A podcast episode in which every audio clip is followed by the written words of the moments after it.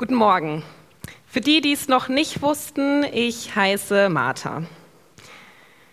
Da ist dieser Mann, Jesus. Wir drei Geschwister, Maria, Martha, ich und Lazarus, wir kennen ihn und seine Jünger schon etwas länger. Hin und wieder sind sie hier bei uns in der Gegend in Bethanien. Und auch diesmal war Jesus wieder mit seinen Jüngern unterwegs und sie kamen in unser Dorf. Und ich dachte mir mal wieder, ich finde die unglaublich beeindruckend. Diese Männer sind immer wieder unterwegs auf der Reise, lassen ihre Familien hinter sich, bekommen wenig Schlaf ab, unterstützen Menschen vor Ort und reden vom Reich Gottes. Manchmal frage ich mich, ob ich das auch gemacht hätte. Ehrlich gesagt bin ich schon ein ziemlicher Familienmensch und die ganze Zeit irgendwie unterwegs sein. Ich weiß nicht, ob das so mein Ding wäre. Und gleichzeitig bewundere ich sie, weil ich das Gefühl habe, sie erleben so viele besondere Dinge, sind mit Jesus unterwegs und ähm, erleben ein Wunder gefühlt nach dem anderen. Aber das ist gar nicht das, was ich euch heute Morgen erzählen möchte, sondern von einer anderen Geschichte. Die Männer waren wieder hier in unserer Gegend und mir war irgendwie klar, ich würde sie so gerne zu uns nach Hause einladen, weil ich ihnen direkt angesehen habe, sie sahen erschöpft und müde aus und ich dachte, die könnten mal wieder was Gutes im Magen gebrauchen, gutes Essen. Und ich wusste schon vorher, wenn ich die jetzt zu uns einlade, dann wird wieder geredet werden. Und so war es dann auch. Als Frau macht man sowas nicht. Habt ihr die gesehen, wie die sich schon wieder aufdrängt? einen Mann zu sich nach Hause einzuladen, das war ja mal wieder klar. Getuschel hier, getuschel da, getuschel dort. Wisst ihr was? Ich habe mir gedacht, ist mir in dem Moment egal. Lass die Leute reden. Und ich habe Jesus und seine Jünger gefragt, ob sie mich mit zu uns nach Hause kommen möchten. Und sie haben die Einladung dankend angenommen. Wir sind mitgekommen und ehrlich gesagt, zu Hause wurde mir dann doch etwas mulmig. Wie soll ich all diese Männer bewirtschaften? Hat jemand noch mal irgendwie durch den Wohnraum gefegt? Fühlen Sie sich wirklich wohl hier bei uns? Und haben wir genug zu essen hier? Ich meine, ehrlich gesagt, was gibt es Unangenehmeres, als Gäste wieder mit einem leeren Magen nach Hause zu verabschieden? Ich wurde irgendwie kurz panisch und dachte mir bloß jetzt einen kühlen Kopf bewahren, es ist schließlich Jesus, der hier zu Besuch ist dachte mir dann einen Schritt nach dem anderen. Erstmal zu Zisterne, um den Wasserkrug aufzufüllen, damit sie erstmal nach einem heißen Tag etwas zu trinken hatten. Vielleicht auch etwas Milch von der Ziege, aber wo ist dieses Tier schon wieder? Mag Jesus eigentlich Milch? Ich weiß es gar nicht so genau. Was brauche ich noch? Oliven natürlich. Aber auch Datteln und Mandeln wären vielleicht heute ganz angebracht. Zum Glück habe ich heute Morgen schon den Sauerbrotteig aufgesetzt. Den noch einmal ordentlich durchkneten und dann ein Fladenbrot daraus formen. Vielleicht sollten wir heute das Huhn servieren. Ich will Ihnen wirklich gerne zeigen, dass Sie hier willkommen sind. Etwas Besonderes zu essen auf den Tisch packen. Vielleicht dann doch lieber der Eintopf von gestern mit dem Lammfleisch, der war eigentlich auch ganz lecker. Aber ich weiß gar nicht, wie viel Hunger die überhaupt haben. Und warum ist es eigentlich ausgerechnet heute so heiß? Widerspenstig hängen mir die Haare in der Stirn. Was für eine Aufregung, was für eine Ehre, Jesus zu Besuch zu haben. Was brauche ich noch? Wein, natürlich den guten heute. Und wo essen wir am besten? Drin oder lieber draußen im Schatten? Wenn ich jetzt rausgehe, um den Tisch zu decken, dann muss aber jemand nach dem Essen drin über dem Feuer schauen. Wo ist eigentlich Maria? Kommt sie nicht irgendwann auf die Idee, mir mal zur Hand zu gehen? Hier in der Küche hat sie sich zumindest noch nicht blicken lassen und wo Lazarus ist, habe ich auch keine Ahnung. Mir schießt direkt durch den Kopf Geschwister. Typisch. Kennt ihr vielleicht auch. Aber es hilft ja alles nichts, wenn wir jetzt nicht langsam hier mal anfangen, den Tisch zu decken, dann müssen die Gäste ewig auf ihr Essen warten. Unangenehm. Wo bleibt Maria nur? Ich werfe einen Blick in den Wohnraum. Und ihr werdet es nicht glauben, es kann doch nicht ihr Ernst sein. Wisst ihr, wo meine Schwester sitzt? Ja, vor den Füßen Jesu, seelenruhig. Ich denke mir, was mache ich denn jetzt? Wie bekomme ich sie da weg, möglichst unauffällig? Wie versteht sie, dass ich ihre Hilfe bräuchte? Und ich sage euch ganz ehrlich, wie es ist, ich habe richtig Wut im Bauch. Warum sieht sie nicht, was getan werden muss? Warum sieht sie nicht, was ich alles schon in der Küche gemacht habe? Martha, bewahr die Ruhe, denke ich mir. Ich gehe nochmal zurück in die Küche. Das Fladenbrot müsste gleich gut sein. Vielleicht hilft es, sich etwas lauter bemerkbar zu machen und ein bisschen mit den Töpfen zu klappern. Wenn sie mir einfach mal helfen würde, dann hätten wir doch alle gleich etwas zu essen. Dann könnten wir alle bei Jesus sitzen und seinen Geschichten zuhören. Weil ganz ehrlich, mich faszinieren diese Geschichten auch immer wieder. Jedes Mal, wenn er etwas erzählt, berührt es mich. Ich wäre wirklich auch gerne dabei. Und ich merke, wie Wut, Frust und Traurigkeit sich in mir mischen. Sieht mich eigentlich keiner hier in der Küche? Weder Jesus noch Maria? Es reicht. Ich wische mir die Hände am Geschirrtuch ab und gehe ins Wohnzimmer. Räuspere mich. Wie unangenehm, Jesus jetzt zu unterbrechen, aber er wird es ja hoffentlich verstehen. Schließlich brauche ich einfach diese Hilfe in der Küche und gute Gastfreundschaft ist ja auch ein wichtiger Liebesdienst. Jesus, bitte entschuldige, ich bräuchte echt mal meine Schwester hier bei mir in der Küche. Findest du es richtig, dass sie mich komplett alleine lässt? Vielleicht kannst du ihr einfach mal sagen, dass sie mir helfen soll.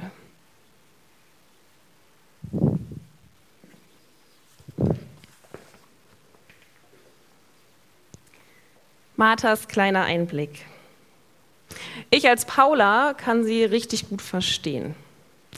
Mich ärgert es bei dieser Geschichte einfach schon beim Lesen und mein Gerechtigkeitssinn schreit förmlich, Jesus, schau dir doch mal an, was diese Frau alles tut. Schau dir doch mal an, kannst du nicht mal irgendwie da eingreifen? Und ich fühle mich richtig verbunden mit ihr und ich glaube, ich hätte irgendwie ähnlich gehandelt. Wenn ich persönlich Gäste bei mir zu Hause habe, dann ähm, habe ich immer so Hummeln im Hintern, wie man so schön sagt. In Darmstadt habe ich in einer Zweier-WG gelebt und wir hatten oft unsere Kleingruppe zu Besuch. Und da ging es mir richtig oft wie Martha, dass ich gedacht habe, haben alle was zu trinken, steht genügend Brot auf dem Tisch und nee, wir haben den Aufstrich im Kühlschrank vergessen und ich bin wieder aufgesprungen. Und ehrlicherweise nicht selten kam es vor, dass Leute aus meiner Kleingruppe sagten, Paula, es ist alles gut, setz dich mal hin und sei einfach bei uns. Und mir fiel das oft richtig schwer. Ich hatte so eine richtige innere Unruhe. Ich weiß nicht, wie es euch geht, wenn ihr Gäste habt. Und deswegen verstehe ich Martha hier so gut in diesem Moment. Ich glaube, an ihrer Stelle wäre ich auch wahnsinnig geworden und vor allem, wenn meine Schwester dann da noch sitzt und irgendwie seelenruhig einfach gar nichts tut. Das ist die eine Perspektive. Aber was ist mit Maria? Was sagt sie? Lasst uns auch mal auf ihre Worte hören.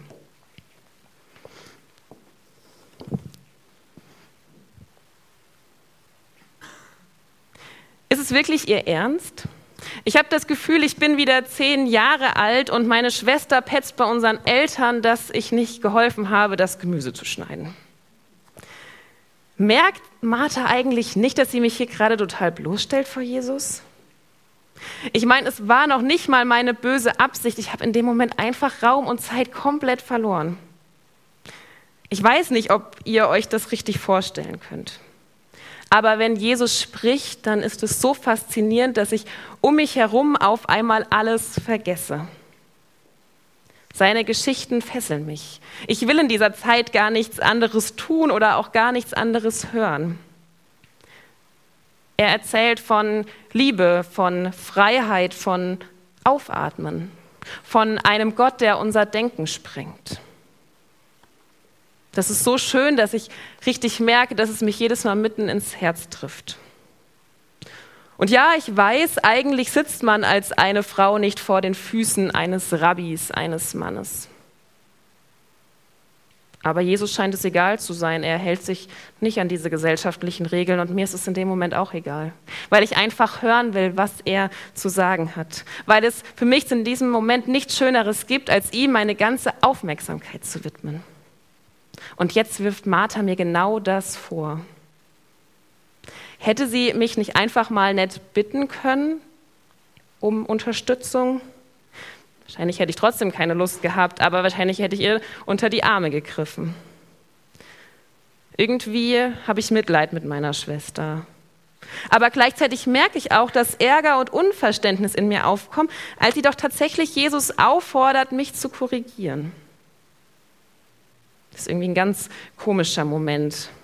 Die Blicke im Raum wandern von Jesus zu Martha und von Martha zu mir. Was wohl die anderen denken? Einen Moment steht die Zeit still. Im Raum wird es mucksmäuschenstill. Ich traue mich kaum zu atmen.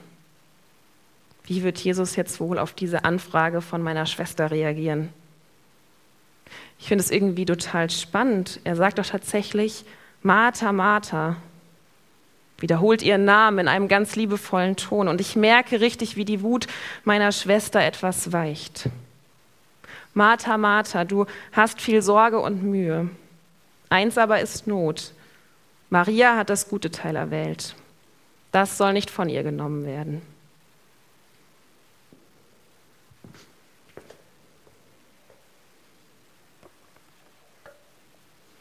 Marias Perspektive. Mir persönlich als Paula fällt es etwas schwerer, mich in sie hineinzuversetzen. Und doch finde ich sie auch irgendwie sehr bewundernswert. Sie ist so richtig im Moment, voll und ganz da, ganz im Hier und Jetzt angekommen, ganz bei Jesus. Das ist ihre Art, Liebe und Wertschätzung auszudrücken. Jedes einzelne Wort saugt sie so richtig auf. Jedes einzelne. Und sie ruht dabei so richtig in sich und ruht bei Jesus. Und wenn ich ganz ehrlich bin, sehne ich mich persönlich manchmal danach. Und finde sie bewundernswert, diese Maria. Und Jesus? Er sagt, Martha, Martha, du hast viel Sorge und Mühe. Eins aber ist notwendig. Maria hat das gute Teil erwählt. Das soll nicht von ihr genommen werden. Ich habe mich gefragt und würde es auch gerne mal dich fragen heute Morgen, wie erlebst du die Antwort von Jesus? Wie hättest du auf Jesus Bemerkung reagiert, wenn du Martha gewesen wärst? Wärst du an die Decke gegangen? Hättest du dir gedacht, Jesus, ja, du hast ja leicht reden. Du musst ja nicht mit meiner Schwester zusammenleben und der Haushalt macht sich halt irgendwie auch nicht von selbst. Wärst du eingeschnappt gewesen? Ich mache mir so eine Mühe und keiner schätzt es wert. Oder hättest du dich sogar vielleicht gefreut, dass dich endlich mal jemand von deinen Pflichten entbindet und du wirklich die Freiheit hast, dich einfach mal dazuzusetzen? Wir kennen Marthas Reaktion nicht und wir kennen auch Marias Reaktion nicht. Und wir wissen nicht, wie es danach weitergeht. Die Geschichte wird nicht fortgesetzt. Und trotzdem habe ich gedacht, bis zu diesem Punkt haben wir trotzdem schon viel zum drüber nachdenken, weil wir könnten jetzt tatsächlich sagen, wir spielen die Schwestern gegeneinander aus und machen den Slogan daraus, sei Maria, nicht Martha. Dann hätten wir ein Problem mit Isabellas Oma, glaube ich. Und wir hätten diese Geschichte, glaube ich, falsch verstanden oder sie, sie wäre zumindest viel zu kurz äh, gegriffen. Ich persönlich ähm, bin ja immer Verfechterin davon, die Bibeltexte nicht so einfach rauszureißen, sondern in, sie in ihrem Gesamtkontext zu lesen. Und es geht mir auch bei dieser Geschichte so. Denn die Geschichte, die vor Maria und Martha steht, ist die Geschichte des barmherzigen Samariters. Darüber haben wir vor ungefähr zwei Wochen gesprochen. Da hieß die Predigt Liebe handelt. Und wie bei kaum einem anderen Text wird beim barmherzigen Samariter so intensiv über Nächstenliebe und Diakonie gesprochen. Hilf deinem Nächsten. Liebe deinen Nächsten wie dich selbst. Lebe Liebe ganz praktisch. Das ist im Lukas-Evangelium, wo die beiden Texte drinstehen, drinstehen, enorm wichtig. Und auch Martha lebt hier Nächstenliebe und Diakonie ganz praktisch. Das ist ihre Art, Wertschätzung zu zeigen, Gastfreundschaft zu leben, das ist ihre Stärke. Und das tut sie und sie macht es genau richtig, finde ich. Sie öffnet ihr Haus und macht ihre Arme so ganz weit auf und wenn wir das im Kontext des Lukas-Evangeliums sehen, dann verstehen wir, Nächstenliebe und Gastfreundschaft ist ein ganz, ganz hohes Gut, was immer wieder betont wird in verschiedenen Geschichten. Und diese Geschichte mit Martha und Maria, die jetzt auf den barmherzigen Samariter folgt, ich glaube nicht, dass die jetzt wieder alles über den Haufen werfen will und alles revidieren möchte. Im Gegenteil, ich glaube, dass Nächstenliebe praktisch aussehen soll. Und Jesus schätzt Marthas Aufwand nicht geringer, sondern ich lese und verstehe hier den Text so, dass er einfach eine zweite Perspektive aufmacht. Ich kann nicht nur geben, geben, geben. Das führt schnell zu einem Aktionismus. Dann mache ich vielleicht schnell zu viel. Und manchmal kann es dann sogar so weit kippen, dass ich mir darüber dann noch die Anerkennung suche. Dieser Gedanke, erst wenn ich etwas leiste, erst wenn ich mein Ehrenamt jetzt voll und ganz ausfülle, am besten noch so, dass es alle sehen, erst dann bin ich jemand. Erst dann bin ich geliebt. Ich weiß es nicht genau, aber vielleicht ist bei Martha schon genau dieser Kipppunkt erreicht. Keiner sieht, was ich tue. Ich bin ausgeschlossen und stehe hier alleine blöd in dieser Küche. Vielleicht macht sie es dann gar nicht mehr gerne. Und ich glaube, das ist der Punkt, wo es dann irgendwie kippt und schief wird. Weil dann ist es keine Nächstenliebe mehr aus freiem Herzen, sondern dann ist es Pflicht. Und wenn es ganz blöd läuft, brennt man dann irgendwann aus. Versteht mich jetzt heute Morgen nicht falsch. Ich will jetzt nicht, dass ihr alle nach diesem Gottesdienst sagt, jetzt höre ich mit meinem Ehrenamt auf. Äh, da würde ich ja auch ein bisschen blöd alleine dastehen. Ich, ähm, ich glaube, es braucht es. Ich glaube, es braucht Einsatz, Engagement. Und trotzdem möchte ich euch ermutigen, immer wieder diese Frage zu stellen, warum tue ich das? Und lasse ich mich dabei immer wieder auch von Gottes Liebe ausfüllen und antreiben? Weil ich würde sagen, so wie es die Martha-Anteile braucht, die gut und wichtig sind, braucht es aber auch die Maria-Anteile. Im richtigen Moment das Wesentliche wählen. Jesus sagt hier nicht, wenn ihr den Text eben aufmerksam mitgelesen habt, Martha hat den besseren Teil erwählt. Das sagt er nicht. Er sagt, sie hat das gute Teil erwählt. Sie lebt jetzt im Moment und schaut, was gerade dran ist. Wenn ich nur von A nach B hetze, dann komme ich nicht richtig zur Ruhe. Und ich persönlich merke das bei mir immer wieder. Ich würde sagen, ich bin mehr Martha als Maria. Aber ich glaube, dass es ganz wertvoll sein kann, auch mal durchzuatmen. Mir von Jesus zusprechen zu lassen. Ich fand das eben in dem Lied, das hat es so passend nochmal auf den Punkt gebracht.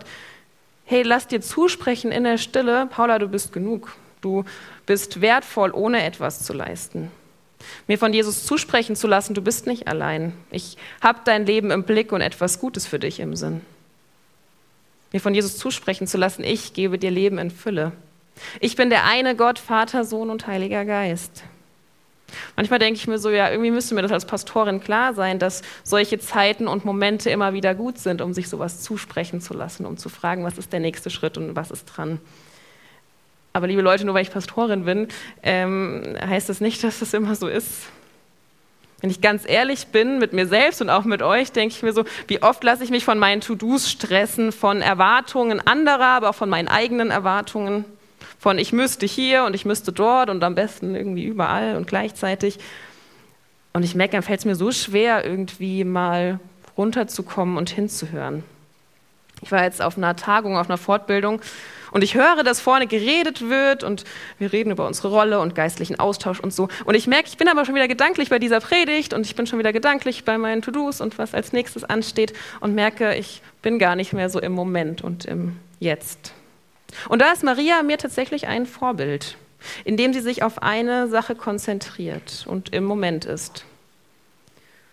Und ich glaube, dass diese Geschichte im Gesamtkontext uns ermutigt, dass beides im Einklang sein darf. Jesus sagt, versuch darauf zu hören, was dran ist. Und ich bin davon überzeugt, dass wir das merken. Beim barmherzigen Samariter liegt jemand verwundet auf dem Boden. Da ist es ganz klar, dass jetzt praktische Hilfe gefordert ist. Bei Martha und Maria hätte Martha vielleicht ihre Schwester bitten können. Kannst du mir einfach helfen? Dann haben wir vielleicht beide die Chance, in dem Moment Jesus zuzuhören den Moment ergreifen und sensibel dafür sein, was ist jetzt dran. Ich glaube, es ist mehr Martha und mehr Maria. Und ich möchte dir heute Morgen diese Frage stellen, was ist gerade für dich dran? Was ist dein Notwendiges, wie es hier heißt? Was ist gerade dein Learning? Vielleicht ist es mehr Hören. Dann Nimm dir doch mal die Woche Zeit, um wirklich runterzukommen. Ich glaube, es geht nicht so von jetzt auf gleich, sondern ich glaube, wir dürfen uns dafür Zeiten einrichten. Mir hilft es manchmal, mir eine Kerze anzumachen, mein Handy möglichst weit wegzulegen. Manchmal hilft es mir auch rauszugehen, in der Natur zu sein, mir Musik anzumachen zu sagen, Jesus, ich bin jetzt hier. muss gar nicht viel mehr sagen. Ich bin einfach hier, mal tief ein- und auszuatmen und versuchen, im Moment zu sein. Vielleicht sagst du auch, dein Learning ist gerade mehr zu handeln. Darüber haben wir die letzten Wochen viel gesprochen. Und ich versuche das manchmal morgens dafür zu beten und zu sagen, Jesus, wer ist heute mein Nächster? Hilf mir das zu sehen und dann mutig auch zu handeln. Ich glaube, dass zu unterschiedlichen Zeiten ein ganz unterschiedliches dran ist und dass wir von beiden Schwestern etwas lernen können. Und ich finde es so spannend, weil diese Schwestern immer so auseinandergerissen werden. Ich glaube, die beiden sind sich ähnlicher, als wir im ersten Moment denken. Ich würde sagen, drei Gemeinsamkeiten haben sie mindestens. Zum einen durchbrechen sie gesellschaftliche Normen, weil sie sagen, es ist mir egal, was die Leute denken. Jesus ist mir wichtig. Es ist mir egal, dass die Leute sagen, eine Frau sitzt nicht zu den Füßen Jesu. Es ist mir egal, dass die Leute sagen, eine ledige Frau lädt keine Männer zu sich nach Hause ein. Irgendwie eine Geschichte und zwei Schwestern, die Normen durchbrechen. Das Zweite, sie sind beide gesehen von Jesus. Maria, die vor seinen Füßen sitzt und gleichzeitig nimmt aber auch Jesus wahr, was Martha im Hintergrund macht. Zwei gesehene Menschen von Jesus. Und das Dritte, beide lieben Jesus. Das zeigen sie auf unterschiedliche Art und Weise in dem Moment. Zwei Schwestern, unterschiedlich und doch gleich. Von beiden können wir, glaube ich, etwas lernen. Lernen, was es heißt zu handeln und zu hören. Den Moment zu ergreifen, zu schauen, was ist jetzt dran, was ist notwendig. Neue Wege zu wagen, vielleicht auch mal die gesellschaftliche Norm zu durchbrechen, wirklich aktiv zu leben und dabei Jesus zu begegnen. Und das wünsche ich uns für diese Woche und für die kommende Zeit. Amen.